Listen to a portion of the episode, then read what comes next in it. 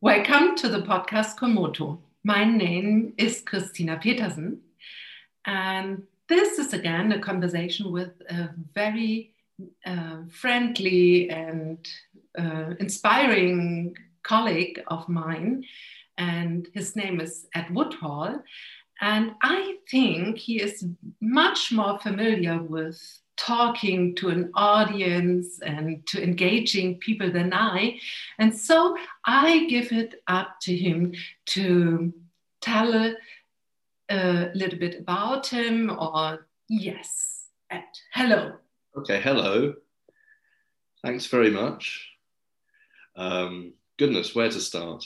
Um, well, maybe maybe we can start with it. That where where are you at the moment? Where am I? I am in the UK. Um, I am English, um, and I've always lived in the UK. I studied for a couple of years in Paris, um, and I've lived in London for a lot of my life, and I'm now in Oxford. In fact, I'm not even in Oxford. I'm near Oxford. Um, so I'm getting, I went from London, which is a huge city, to Oxford, which is quite a big city. And now I'm in a, um, a, ta- a, a, well, it's almost a village. It's halfway between a village and a town called Charlbury. And we don't have a name for this. I'm sure that you Germans would have a name for something that's not quite a town, but not quite a village. But we don't have a name for it. oh, you have one of uh, your lovely compound compound nouns for something that's halfway between a town and a village.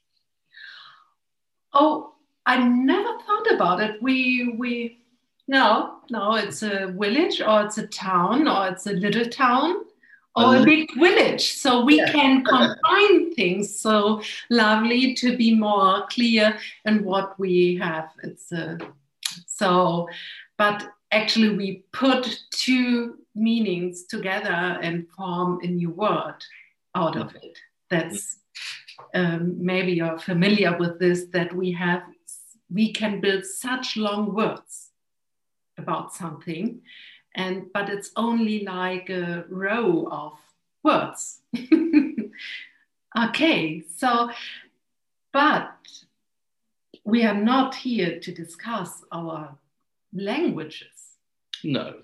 No, we, are, we have something to talk about, and that's Feldenkrais. Mm. And where did you first discover Feldenkrais? I first discovered, well, I mean, partly to answer the first question, really, well, the one before the first question, is that I come, um, I come from the theatre. So, um, like a lot of UK Feldenkrais practitioners, um, I discovered Feldenkrais in a actually a clowning workshop.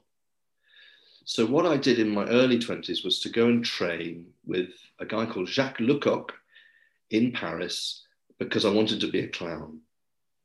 I kind of wanted to be an actor actually, but I thought this would be an interesting version of training in the theatre, which would be to go and train at this wonderful physical theatre school, um, which puts movement before text.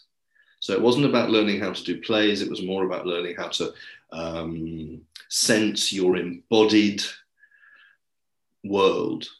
So using movement and the body as the place to start the creative act. But before I went there, um, I did a few workshops um, with the sort of people who trained at that school.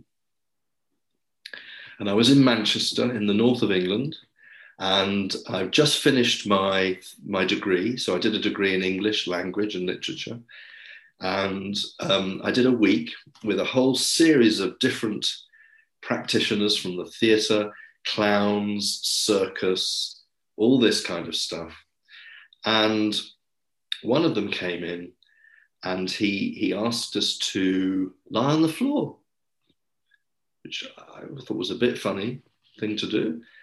And then he asked us to move, so we had to spread our arms out, and then we had to move one hand across our chest over to the other side. And it took ages. And I had no idea why we were doing it, what we were doing, but I absolutely loved it. there was something kind of, I'd never done anything like it before. Um, I'd done sport, I'd done gymnastics, I'd done acting, I'd done academics, obviously. I'd done all this, and there was something kind of extraordinary about a grown man asking me, nearly a grown man, to lie down on the floor and sort of move my hand across my chest over to the other side very slowly. Um, and I didn't know it was Feldenkrais at that point because a lot of these guys came, were taught by someone called Monika Pagneux, who was an amazing movement teacher who worked with Jacques Lecoq, and then uh, a teacher called Philippe Gaulier, um, famous, really famous clown teacher. And she had studied um, with um, Feldenkrais because every summer in the 1970s, uh, Feldenkrais would go to Paris to work with Peter Brook, a very well known theatre director, who, who left the UK in the, and in the early 70s and set up an incredible international theatre group at the Bouffes du Nord uh, in Paris. And he invited Feldenkrais every summer to come over and, and, and teach his actors.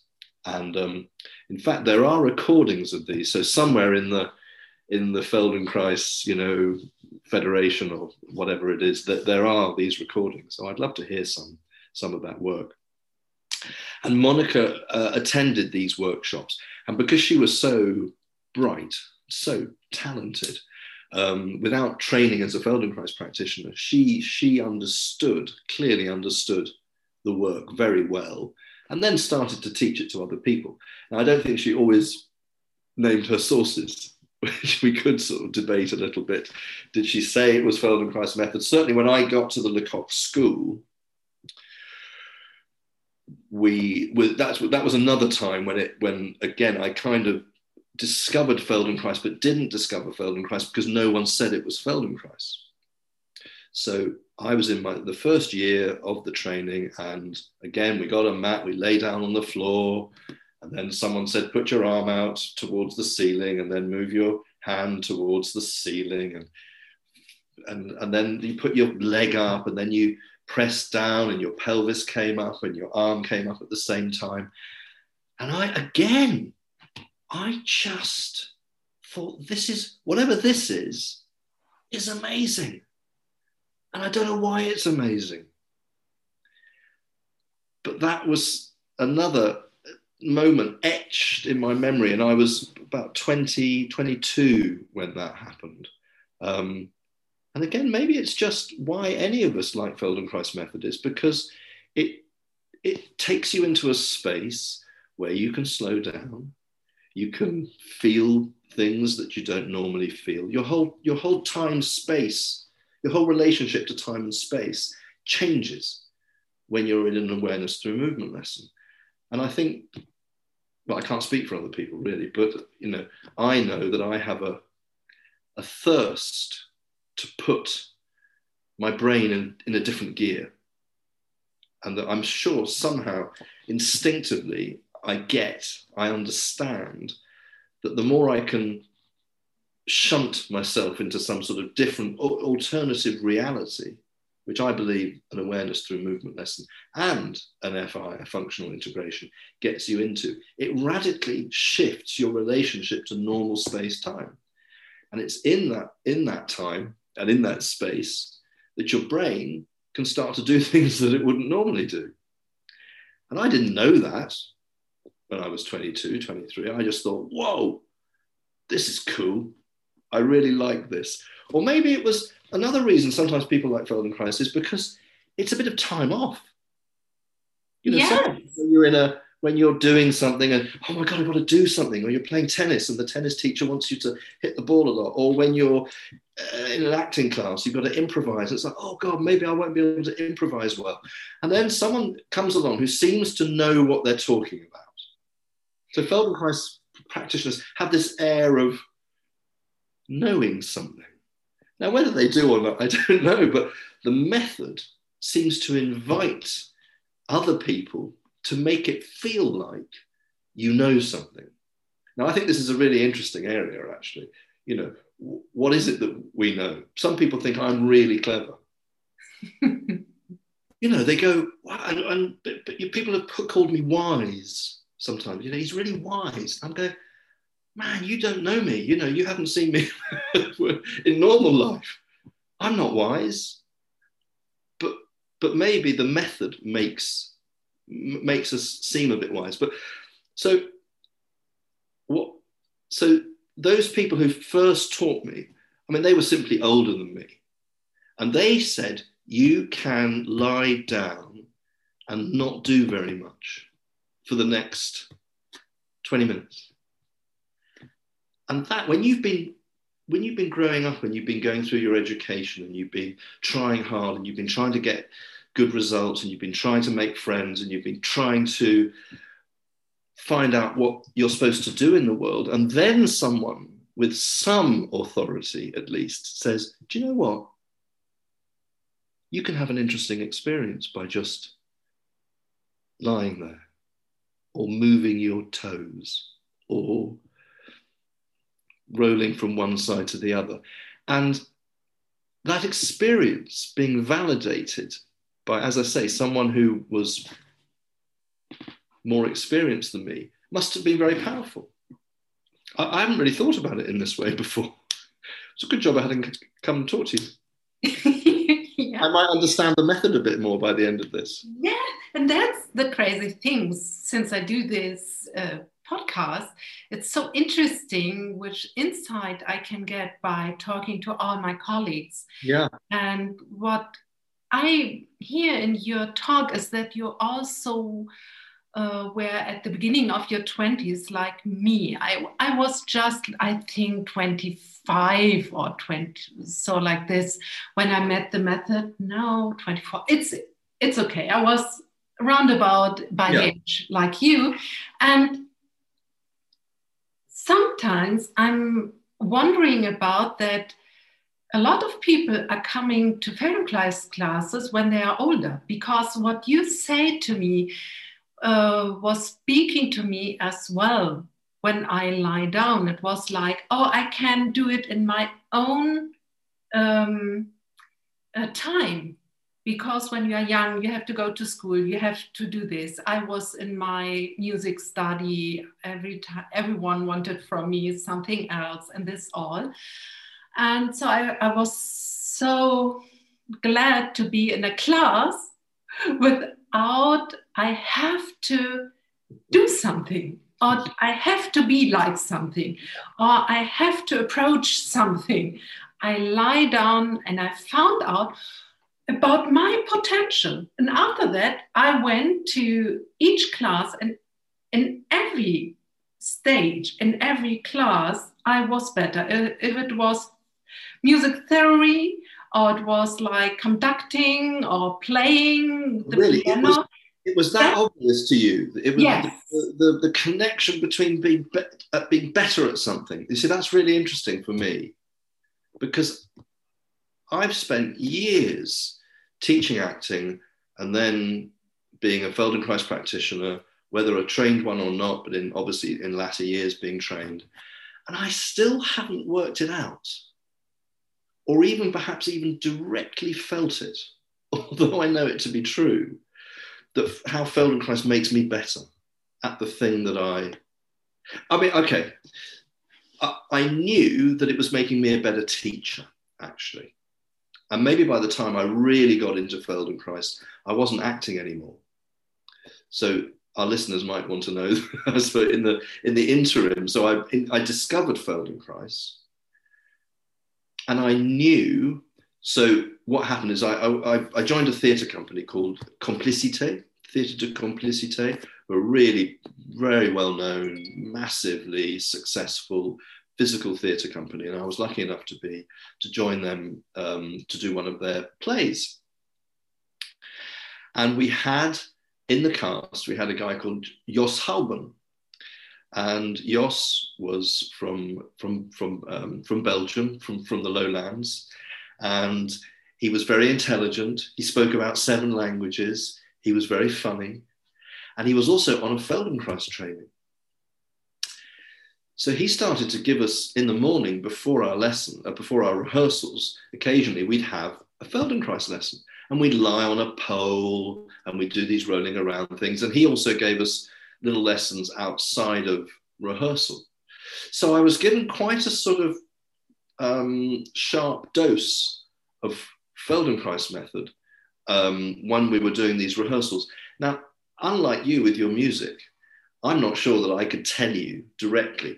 Oh goodness me! Having doing the doing Feldenkrais lessons when made me better when I got back into a rehearsal room.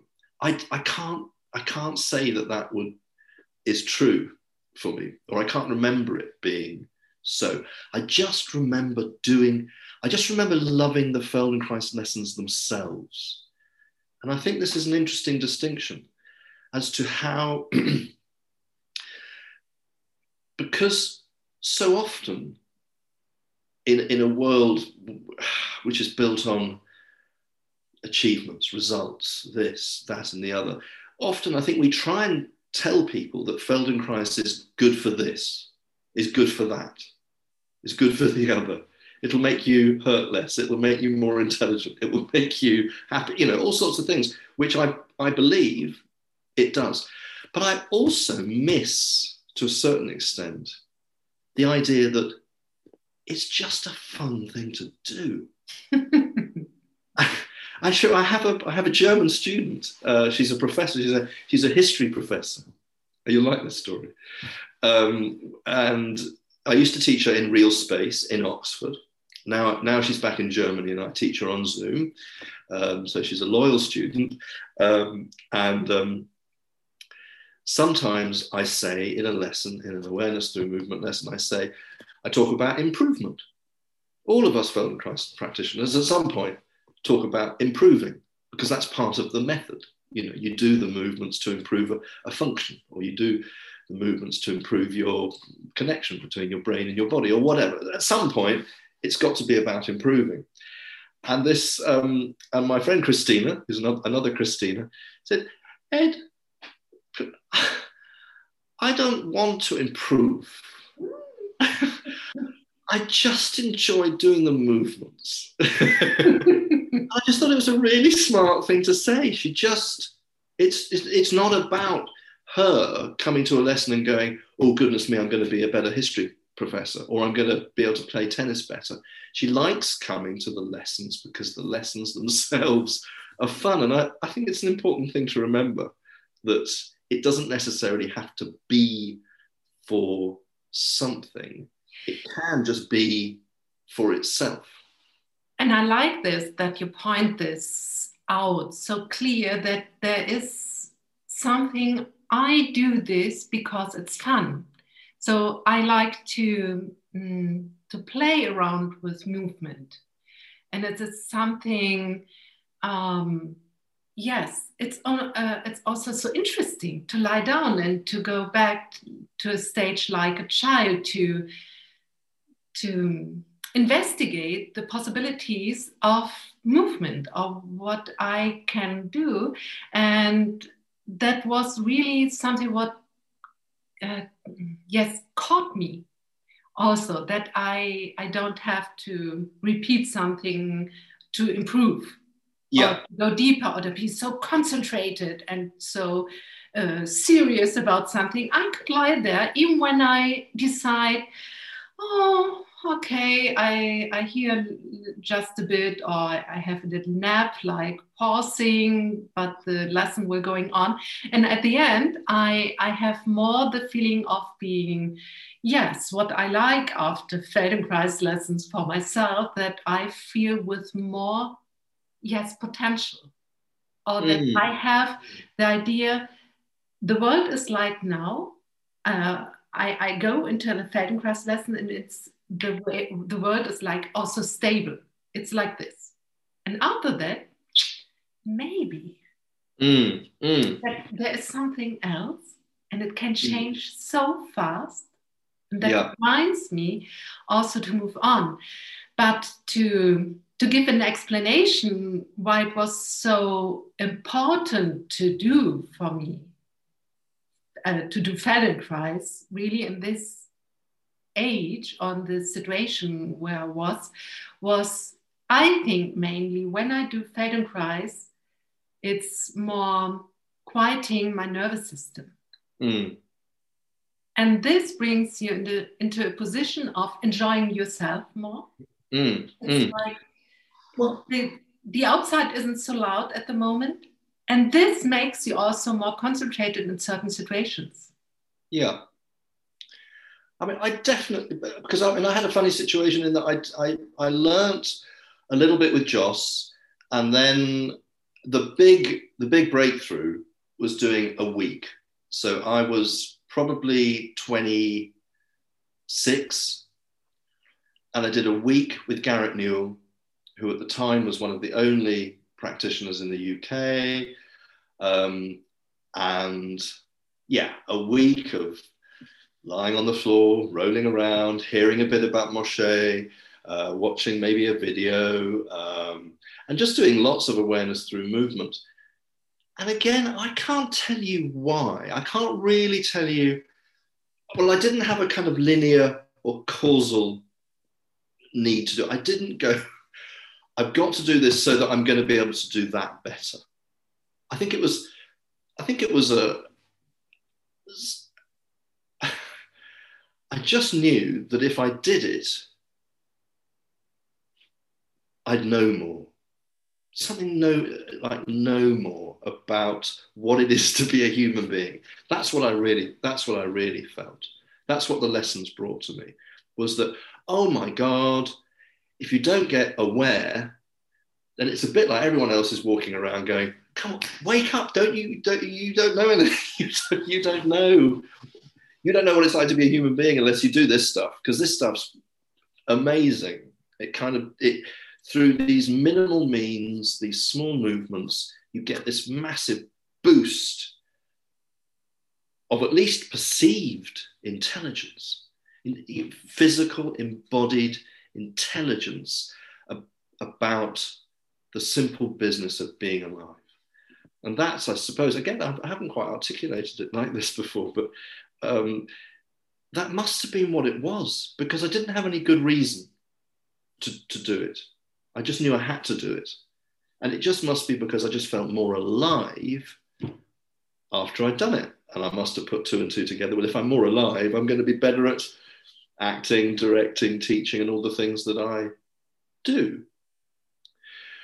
And but the thing. Oh, oh, what? Uh, so I'm thinking about it's sometimes it's also to what you say, it's everything like human, and maybe then you can be better. But I think it gave me also each time the idea that I decide in this moment what mm. I will to do. Mm. When when we are in a line with what we are doing, and um, there's no virus who is throwing us out of our usual behavior, then um, it was for me a moment where I can go into myself and finding um, the new possibility. And maybe I move on in the direction what I'm doing and in another way or with a wider space of view of everything and in, on the other hand, maybe I can feel in this moment where I am, it's okay, but maybe I have to change into another direction. Mm. That's also for me something what I find out with the Feldenkrais method because it's a it's a bit going into quietness and looking what else is possible. It also shows me at the end sometimes other ways uh, other aims maybe I can uh, looking for or what I want to achieve in my life. I don't know. It's, it's it sounds so great, but really for me, it's uh, it's an into um, conversation without words. Mm. Because it's not thinking in, in the plane of words, or I'm not looking like, is this right or that right?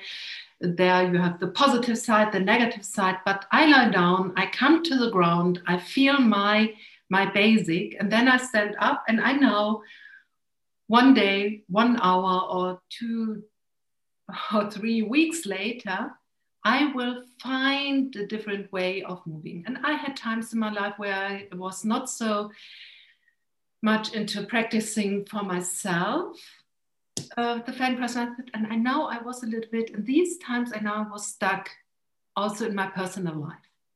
Really interesting. Can, can I ask? So, I'm assuming that you came across it in at your music training. Is that right? You had lessons alongside your piano and conducting? Um, so I did it by myself. It was not given by the university, but it oh, was, was so that I went by myself. So yes, okay. the music training is a little bit kind of different than for actors. I think that's it's more um, um, like the old stuff, training, looking well, except except in the, I mean, in in the states, for instance, I mean, nearly every music um, conservatoire has a Feldenkrais practitioner now. I believe it's pretty widespread. Yes.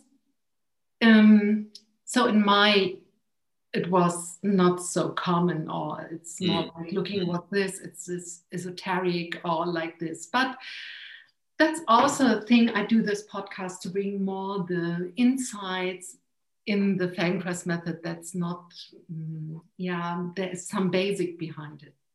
Well, it's quite nice to be talking to somebody about Feldenkrais method and not having to be, not having to push it, tell you or anybody who's listening that they're going to um, feel this, that, or the other. It's just, it, it's an amazing, it's an amazing portal through to a to a bigger life that's what I've felt. But, but I, I, just want to ask you: uh, Did you? So, if we discovered it at about the same age, in our mid twenties, did you then practice quite regularly? Did you go to a class on a regular basis? Yes. Uh, but did. very soon I went into my own training. Oh, you did. So you got going quite early, right? Yes, quite early. So and also I was I found out that I was pregnant with the third child. So you know about this quieting down, quieting down into Feldenkrais lessons was quite important for me wow. to have my space and there to to lie and down. You and you kept it going all through bringing up three three small children. Yes, that's pretty good. That's good discipline. You yes, see- of course. And also, I have to say, family background supporting.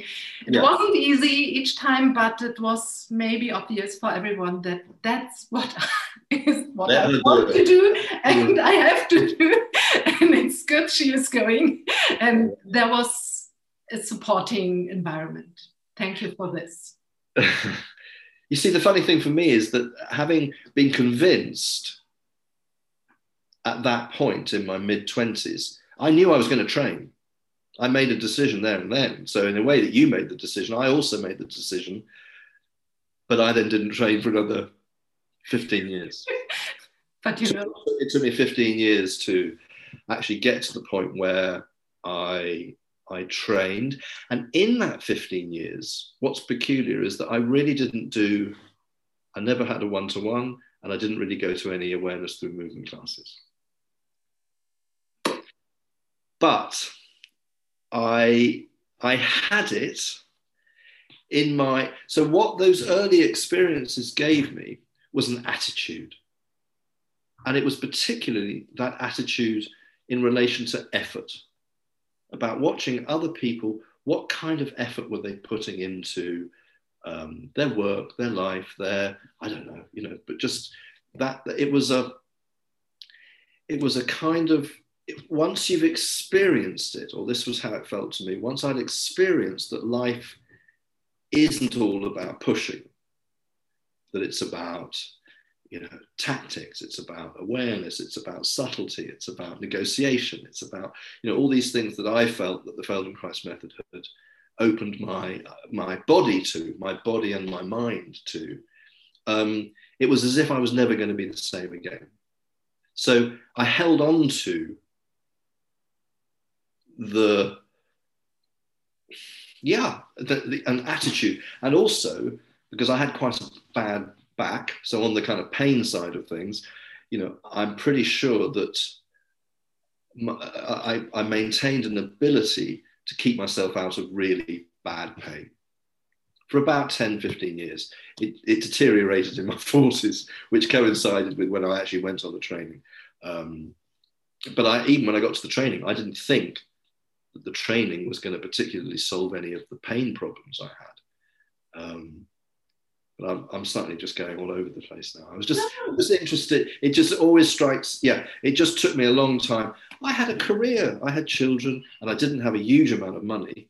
So it always just, it was just difficult to find the time, the, the right time to train. Um, and in some ways, I'm regretful. I go, oh God, if I. Oh no, no! I think it's, it's really good that what you said. If you ever had contact with the method and it spoke to you in this moment, that you you keep it with you. Mm. That's really amazing. With all the talks I had, that there are some people who maybe read only the books and they worked by themselves about it or whatever they could read about like neuroscience and everything they they moved around with this idea and mm. maybe went to a training 20 years after this or mm. 15 years after this mm. or they tried another things and yeah Mm, we're combining this with what they re- read and also actually i have at the moment a client. She was working by herself a lot with the Feldenkrais method. So mm. she had a stroke, she is paralyzed on one side, and this all it was amazing. She came with me on this side, and how is this? And how and I was like, okay, okay. so and I okay, it's it's a specialist people in front of me, and that's, that's great. That's that that's, means you've got much less work to do at the beginning. You can just get straight to it yes it's so interesting that she was working by herself so deeply yeah. with the method yeah. and but she said uh, in one point now she needs more help or she wanted to be with others and so we came she came to me and we we work on together but it's it's really interesting how i give her something and she's working by herself and also i think that's something what the method can provoke in yourself the um, that you now you can work with yourself that you can be your own teacher. Yeah. Or maybe like her personality is like this. She wants to move on with her problems and she wants to find out how. And she is reading she is looking for information and then she's working with something really really hard job to eat what to do what to feel then lie down and doing this. It's amazing. I remember trying to do it with the awareness through movement book you know in my 20s and never never really getting very far. So i really admire people who who can who can do it from the book you know that's fantastic. Um, but I, I can't recommend it as a way of no. as a way of doing it yes, one reason I went to the training. I was reading it and then, okay, but now maybe it's better there's some practical help from from the outside to sure. uh, to do this. So yeah, and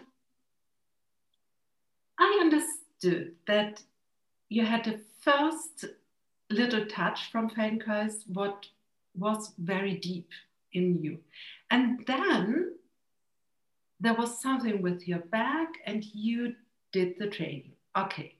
But what changed for you during or after the training? Can you remember? Yeah, I can. Um, I think I became a nicer person. Yes, really? I think so. I think so. Um, I became, I, I think I, I remember going into, the, I was very sort of self absorbed and self obsessed, I think, at the beginning of the training. Very wound up in my own. I mean, that's partly through being in chronic pain. I also have severe osteoarthritis in my feet. So walking is difficult, running is almost impossible, you know, and I had that, and I had my bad back, and, and I'm, but I'm a movement practitioner. So it's all a bit weird, you know, I've been putting myself through um, things which, which exacerbate the pain. And I was very, yeah, sort of wrapped up in myself. I thought I was very clever, really interesting.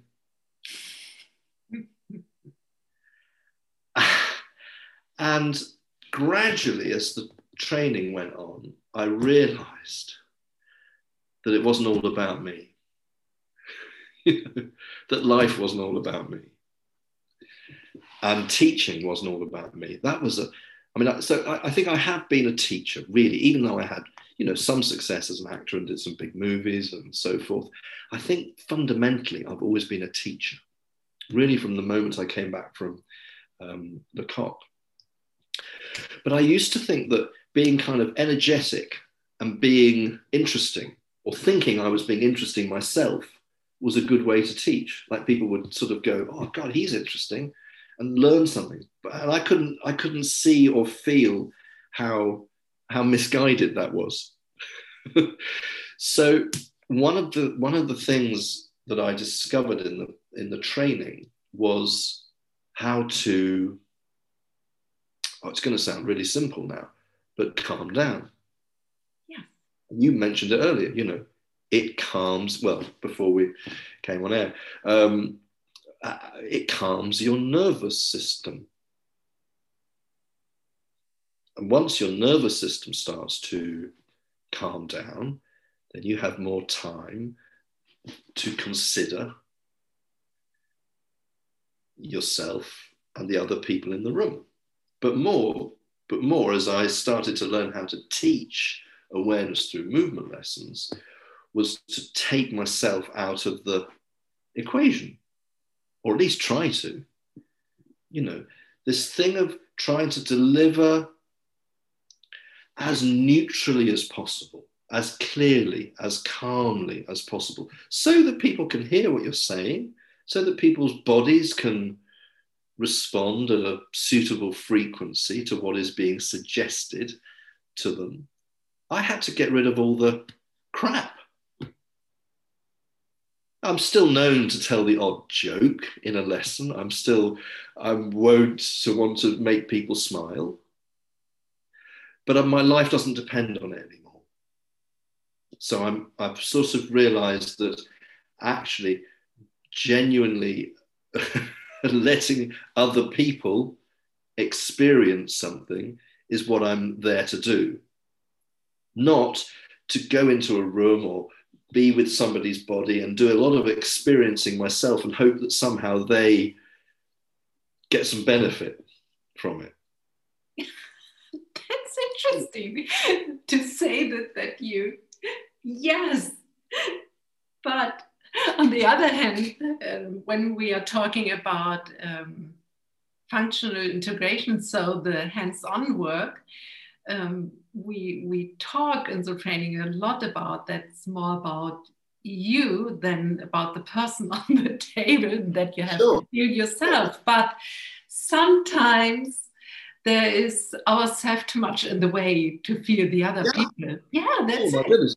I mean, I got, I, I got to, I, I, had to do. So it took me six years to do my training because I was working quite hard as a teacher in a drama school. I couldn't always get to the training, so it took me a couple more years and I'd done my um, my F, my functional integration practicum. I'd done it at the end in my first in my fourth year, and I passed. I did it. Jeremy Krauss watched me. It was a it was a pretty good FI. I did I did fine. Anyway, I carried on training for another two years, and, and by the time I got to the, the sixth year, um, it was a very it was a it was very hot summer And Garet Newell, my trainer, my educational director, still said to me, Ed, would you like to do your practicum again? so, which for those who don't really understand is like that's having to take your, you know, sit your exams again. It's like that's having to go through a test once more. And no one really wants to go through a test. But of course, I smiled and went, Love to. Yeah, great. so I couldn't get out of it. And and because I was two years ahead of quite a lot of the ahead of quite a lot of the people in the training, I sort of thought I had to be better than the other people in the, you know, I thought I had to sort of, yeah, be really good. And so, so not only did I try and, I basically, I tried to do about five, three times the amount of material that you might do in a one-to-one with somebody in my in my second practicum. Um, not only did I try and do way too much, I also genuinely tried to sort of help this person feel better. Again, for those who don't understand this method deeply, that might not make so much sense, but we're not there to make somebody feel anything. We're there to support them, help them feel themselves and allow their nervous system to heal themselves. But when you don't understand that, and I'm still, I still don't fully understand it. I'm working through it. I'm working towards it. I'm, you know, I'm, i get a little bit better, hopefully, um, every week, every month, every year. But it was a very hot day as well, and I have a habit of wearing slightly too many clothes. It's something that people who know me know that I do. I just don't like really sort of. I don't. I don't. I get. I finally usually get my summer clothes on by about August or the end of August, and then it's almost time to kind of put them back again. Anyway, it was in August, and I was wearing still heavy clothes. So not only was I trying way too hard to show how good I was, I was also trying to help this woman feel better I was also wearing too many clothes. So I was sweating, I was dripping. And every, every, every time I touched this woman, I had to step back and get a towel and sort of wipe myself off and then get back to it. But, you know, I got to the end of the, of the, um, the, the thing, the session, and this woman sat up and she stood up and she said, "Oh, I feel much better." And you know, she, it was a it was a nice experience. So I thought, you know, I've done well and we got in a circle, you know. So all the other people who watched you do your practicum and Garet uh, were in a circle, and I thought, well, this is going to be quite good. They're going to they're going to say how how well I do. They had these sort of dead faces. All of them had this sort of kind of slightly kind of bemused expression on their face, as if to say, "What were you doing?" And I mean, when it got to Garet, and Garet and I have a very good relationship. I'm, I'm now on the training as an experienced practitioner. I go and teach F, you know, FI to the students, and we, we go back a long way because I met her in my mid twenties. It was the only time when I've ever known her actually be angry with me. She was angry.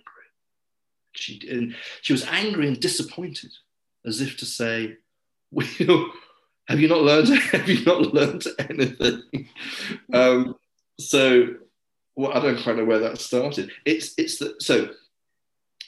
I find it very difficult, or I find it one of the great joys of learning the method and being a practitioner, is how to be with somebody else, and and take myself somewhat out of the picture, or be a support be um, a sounding board for them. So that is what I learned very sincerely through the method. And outside of that, I've also become better at listening. I've become calmer. I've become, and, and, as soon as you do that, or as soon as I've done that, life's become much better because I'm not in such a kind of a sort of pent up egotistical mania um, so much of the time. It's a long way to go, but it's certainly it's certainly improved me, I think. Yes, I, I, I would like to sit here until tomorrow to hear your thinking about your work and what you want to do. But now I'm asking myself, so I'm convinced about the Feldenkrais method. You, you caught me right at the beginning, like, wow, maybe in the future we will meet and I will, will have an um, FI or come to your classes. So, but what sort of people do you think you want to attract or who is in the right place with you? Oh, such a yeah. Um, it's a it's a it's an interesting question because the thing about and you know this, every Feldenkrais practitioner knows this, is that we all know that everybody can benefit from the Feldenkrais method. We know that, and that is one of our great strengths, and it's also one of our great problems because you know that you've got something of a golden egg. You've, you've, been, you've been given the prize having been through the training, or even if you've uh, a, a, keen follower of the method. I know people who are doing it in their 70s and their 80s and have been doing it for years, and they you know, they love it, they swear by it, and they've also got something of a golden egg. Uh, but those of us who have to then teach it, deliver it to other people, have this awful conundrum in a way of going, well, how am I supposed to choose? Who am I supposed to, who, who do I appeal to? Because I know that I can appeal to a vast um, array of people. So I suppose, so I've tried this and I've tried that and I've, I've looked, I've looked into working with people more with strokes. I've looked at looking to work with um, children with special needs. I've looked into all sorts of areas, but none of them quite suit or fit me because they're not really part of my world. I suppose at the end of the day, I find myself attracted to, and they find themselves attracted to me, people who want to go through some sort of transformation. People with often a kind of creativity, whether it's latent or whether it's overt. People who um, can cope with a little bit of non instruction so I'm, I'm, I'm, I'm looking for people who, who sort of know that they, they, they're done with people telling them what to do, that they need to find a way of empowering themselves. Um, and again, that might sound very vague, and maybe it is, and maybe that's why it's it's hard to find one's tribe to to really reach out and and and and get people into this method because it is a bit mysterious, I think, for some people. So that's one area of it. But then there's a much more pragmatic side because I love doing, I mean, some Feldenkrais practitioners don't do both ATM and FI. I, I cannot conceive of a situation like that.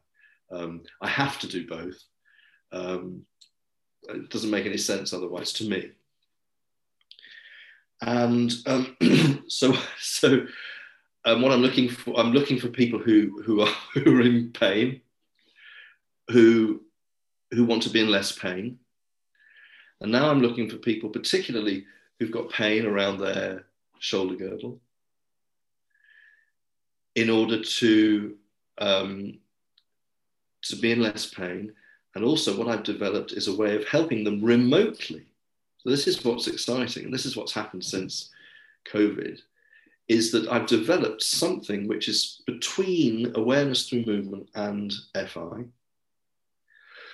which hands over completely the hands-on control to the student.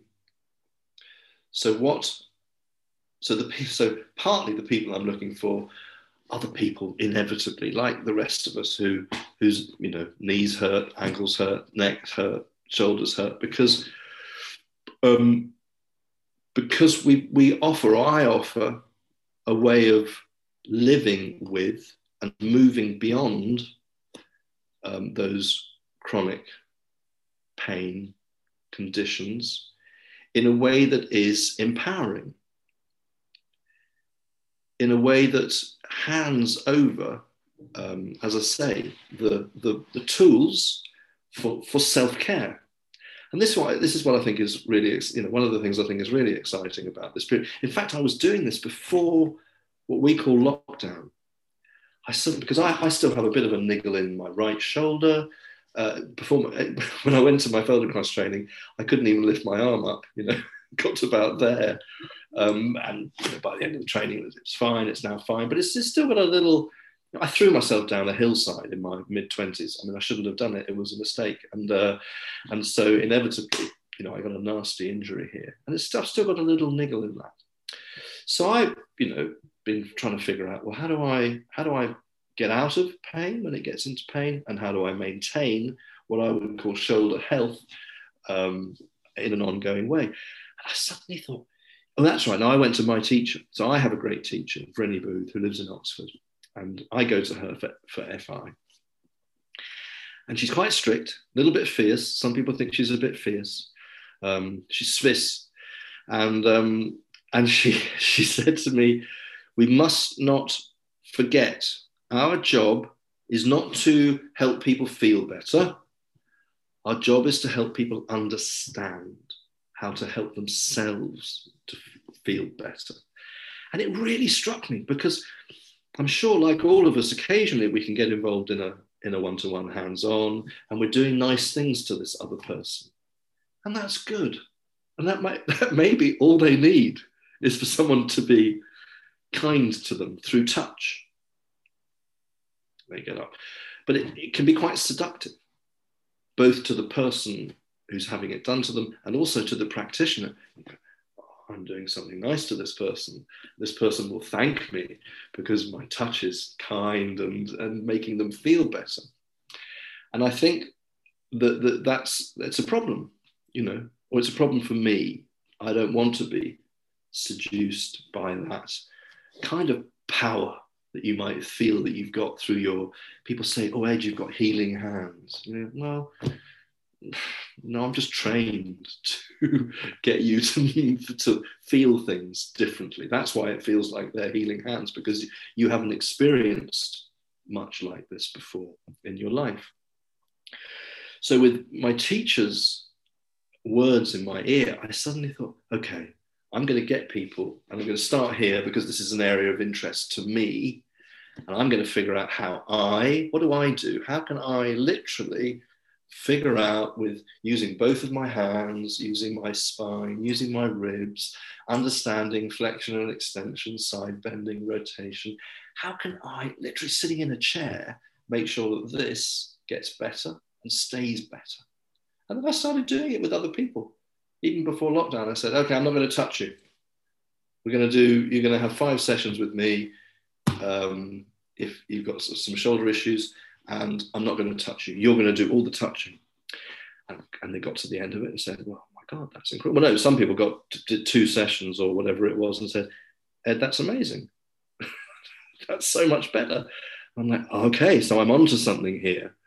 You know, and I was very excited. I still am excited, actually. I think I've still got this sort of feels like I've got this this this gift to to to give to people well, they have to pay for it actually, because that's how it works, because we have to make a living. Um,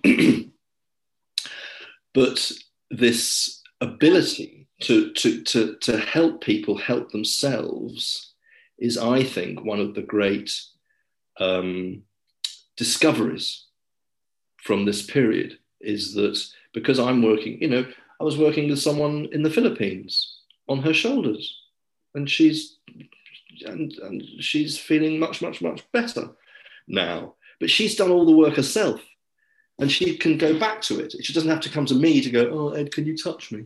So no, I don't need to because you've, you've, you've reached um, a level of sophistication in your own sense of yourself. So there we go. There's a, I mean, that's, that's, that's, you know, that's the nature of the business. I don't really. I want to. I want to um, work with everybody, um, but I also am quite specific at the moment about wanting to work with people who want to solve issues to do with their pain around the shoulders. Yes, so that's that's really interesting. I think we that's a good possibility to work with someone that um, you give them the possibility to have some ideas how they can move themselves and to do things um, and you have your own hands on because that's yeah. also an, an, another possibility to have an um, answer um, oh sorry, my German is spinning into my mind. It would be so easy in German. okay, but with you have the floor and you have the shoulder and you have your hand and the hand is also talking to you. And not only the hand because you have the transmission throughout this. And what i saw what you uh, brought into it that i as a Feldenkrais practitioner by myself understood exactly immediately what you are teaching. And that's amazing that you brought it into um, yes into a row or something what you can give someone without a training. Yeah. Yes that's, well, that's I mean, the important thing that someone has some tools what he can do by himself without doing a whole training. But yeah and that, but that's really interesting as well is is sorry to interrupt is working with people on with different levels of experience. So, and it hasn't, I thought it would be, I'm only going to be able to do this stuff really well once I've taught people, you know, quite a lot of awareness through movement or whatever it is. But actually, I've done it, I've done it with people with almost no experience and it's worked and i've done it with people with more experience and it maybe hasn't even worked quite so well i mean it's been in terms of actual pain relief and um, you know more function so I think it's a fascinating possibility. And, and I have to work quite hard at it. I have to, you know, like I'm sure you understand, you've got to, in order to be able to, to, to talk someone through these very subtle things is, is amazing, you know. And, and you know what? And people, the people I've, I've done it with, they're all brilliant at it. You know, I keep thinking they might just sit there and go, oh, I, oh, I suppose I'll do it if he said. But no, they get, you know, they find they get into a into a real sort of. I do, I do it sitting up. They, the, unless they're really in I've had one or two people who, who, who, who, who've been in so much pain they haven't been able to do it sat up in a chair. So I said, great, lie on the floor, and we'll do it. We'll do it on the floor. But actually, on the whole, with what I call the shoulder protocol, um, I do it sitting in a chair. So I, I've got a really good view of them and they've got quite a good view of me if they want to watch me. Because a bit like FI, a bit like one to in a hands-on one-to-one, more than in an awareness through movement lesson, I really go through quite a lot of the moves that I'm suggesting to that person. Not trying to demonstrate it, but just sort of, I might as well, I might as well do it while I'm here because I can always improve my own connections to myself. So, but what I find beautiful is that people really allow themselves to be taken into a zone where they can where they can feel themselves. Um, and of course, you know, I'm my that's my Feldenkrais bench my laptop's on. You know, of course, when you ask people to lie down, they get lulled into a into a place of of receptiveness and so having to having to get them into that place of receptiveness whilst they're sat up and their cognitive um, functions are, are, are, fully you know working is is quite is an interesting trick if you like how to how to induce um, this this kind of curious open sensitive touch in people who are not you know, who are not trained to do it. And I don't know about you, but I mean, I found working. I mean, I do these things on Facebook as well, where I where I, I teach without being able to see anyone. I just kind of just launch these lessons out into the uh, the ether, and um, just mini lessons. Um, but they've been so good for me because oh, you have to. I've got to think harder. I've got to. I've got to imagine more because you know in a lesson you can see someone you go oh right, they need to move the shoulder a bit more there. But when you've got you can't see anyone you're going to go oh i wonder what they might be doing. Oh they might be doing this. I better say that. So it's been i think it's been a real um, a boost in in my own practice to have to teach people who i can't see. And then also teach one to one people i can see but I can't touch. You know, so all these, as you know, you were saying just before we we, we started, um, the, these adaptations. Okay, I think a lot of what's going on in the world now is absolutely awful, and I hate it, and I'm miserable about a lot of it. But we adapt, you know, and it has been a great, it's been a great gift. Um, to to have to, to literally you know cognitively or, or cerebrally or brain wise to have to have to make these shifts into these new media but also new relations with with people um, has been yeah for me a, a, a great um, a great treat.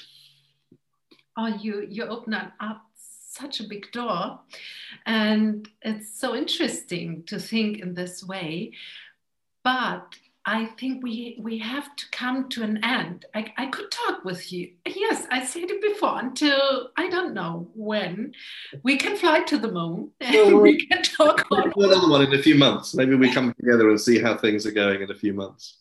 But uh, one last thought is circling around in my mind that you said something about ah people with some shoulder things are going on and they they want to improve maybe or get rid of pain so there's yeah. something they want to achieve yeah. with this but but there's um, so i gave an fi uh, a lesson a hands-on lesson this afternoon and you know this client has so much trouble with her feet, ankles, knees. And she said, Oh, you know, my hip joints. And of course, something here, it's the neck is a little bit so icky. Right. But what you did the last time, the last time, what we were um, discovering here, possibilities to move, and this all made my feet so much better. And my um, knees are so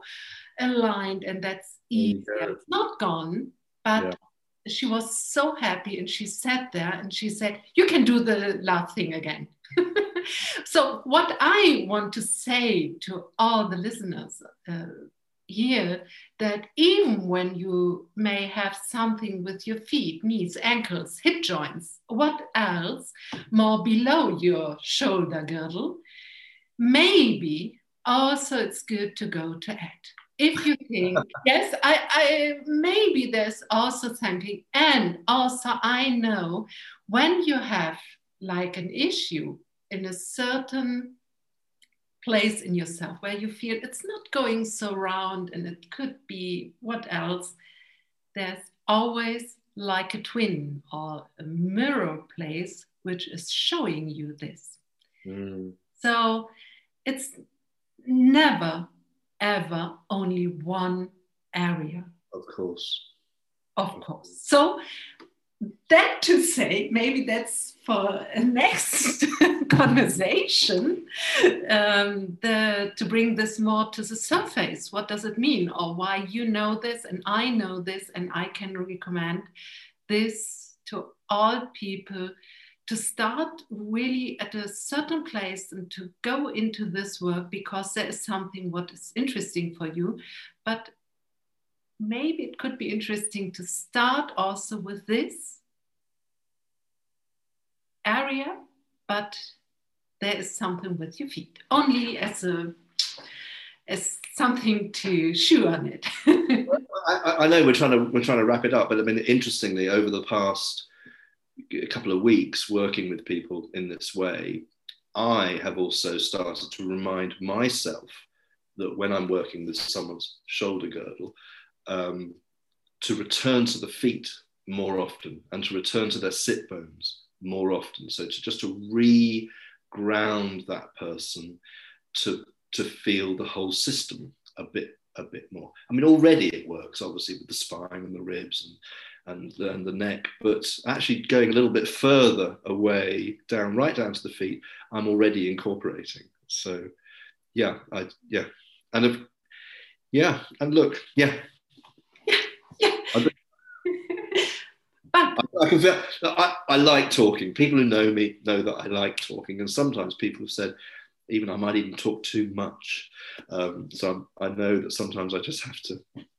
So do I. It's perfect for me that you like to talk so much that I, I little shut up. So it's okay. Um, but here at the end, is there something what you want to say to send out at the end? It's up to you to bring the last words on on air? Oh my God. Um, well, I d- I don't really know, really, except, I mean, wh- wherever you are, you know, find out how you lo- who your local practitioner is. I mean, many people will be practitioners and body workers and listening to this. Am I right? I'm, a, I'm not quite sure exactly who's who who's listening. Um, but of course, um, I would say just try and find a local practitioner. And of course, now, I mean, one of the interesting things is that, of course, none of us needs to be local anymore. We might not be able to deliver the exactly the same product or process or practice that we used to do when we were more regularly touching people and and, and hearing their breath in the room. But the the online um, version, especially I think for awareness through movement, is is a very good alternative. And I had a um, uh, a student in a lesson this morning say to me who didn't, who's been an FI client for years, uh, a one-to-one hands-on client for years, but she didn't used to come to the awareness through movement lessons, and, and now and now she does. I, I, was talking after the lesson. I said, "Why do you, Why didn't you come before?" She said, "Oh, I knew if I came, I'd try and get competitive with people." she says, "Now I'm just doing it in my house. I can't compare myself to anybody. I can't. I don't have to look at anybody on the screen, and I can just do my own thing." So there's something very, very nourishing about being able to do this practice at home, which is about bringing yourself to your own home which is, of course, the body that you live in and the mind that lives in that body. And those two things are the same. So I would say, yeah, come and come and be at home, at home. yes, that's that's my final word. Yes, and that's really in, uh, interesting to talk with you to you. Anyway, you understand. And we mm, end up here.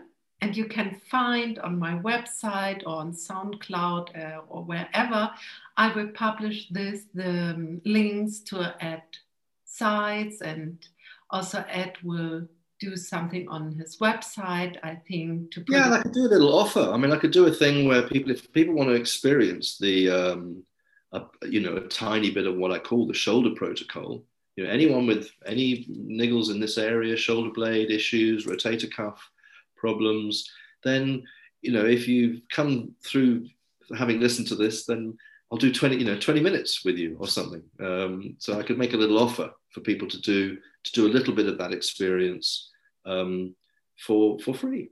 Um, oh, what a nice offer. Yeah.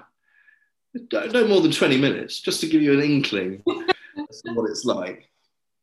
Yeah. Um, or they can find you on Facebook at Woodhall. Yeah, or yeah, absolutely. And you can join my Facebook group called Isolation Consolation, um, which um, where I deliver a short Feldenkrais lesson every weekday morning um, British summertime. Um, and that's really nice, you know, that, and, and they stay on there for three weeks as well. So um, you can just go to the page and dip into lessons from last week or you know the week before. Um, and it's a nice little community. It's a it's a thrive. It's starting to be a thrive. There's a huge group. There's 1,800 people in the group.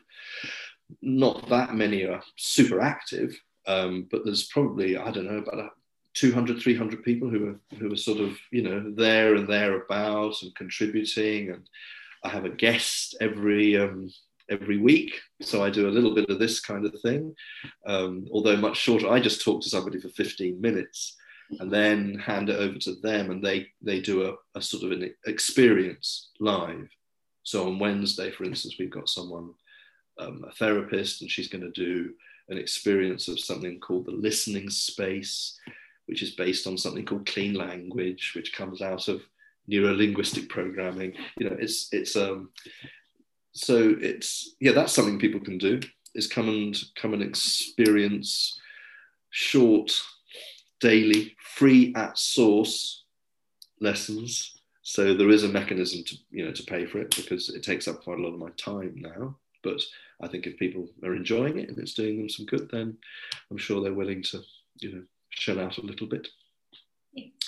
So there's two things yeah. And yeah anybody who's in that group actually anyone who's in the group gets what I'm calling, I've just coined a new expression for it, an isolation consultation. isolation consultation, isolation consultation, which is 15 minutes with me on a Zoom, free, to find out what the group does, what Feldenkrais is, how it can apply to you, uh, wh- whoever you are, um, and whether there's something we can do one to one. So there's some things. I'm out there, you know, from someone who didn't have, who hardly had a practice at all before the pandemic.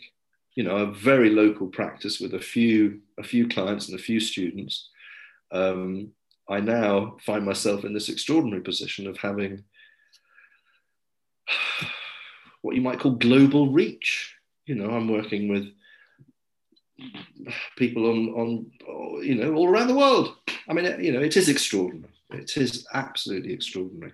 A bit bewildering at times, a bit overwhelming at times, but um, very exciting. And you know, meeting people like you,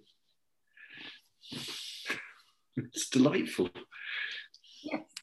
So thank you very much for inviting me. By the way, I haven't said I haven't said thank you. So um, thank you very much. Thank you that you're a guest and you're spending your time with me. Then I'm very grateful for this.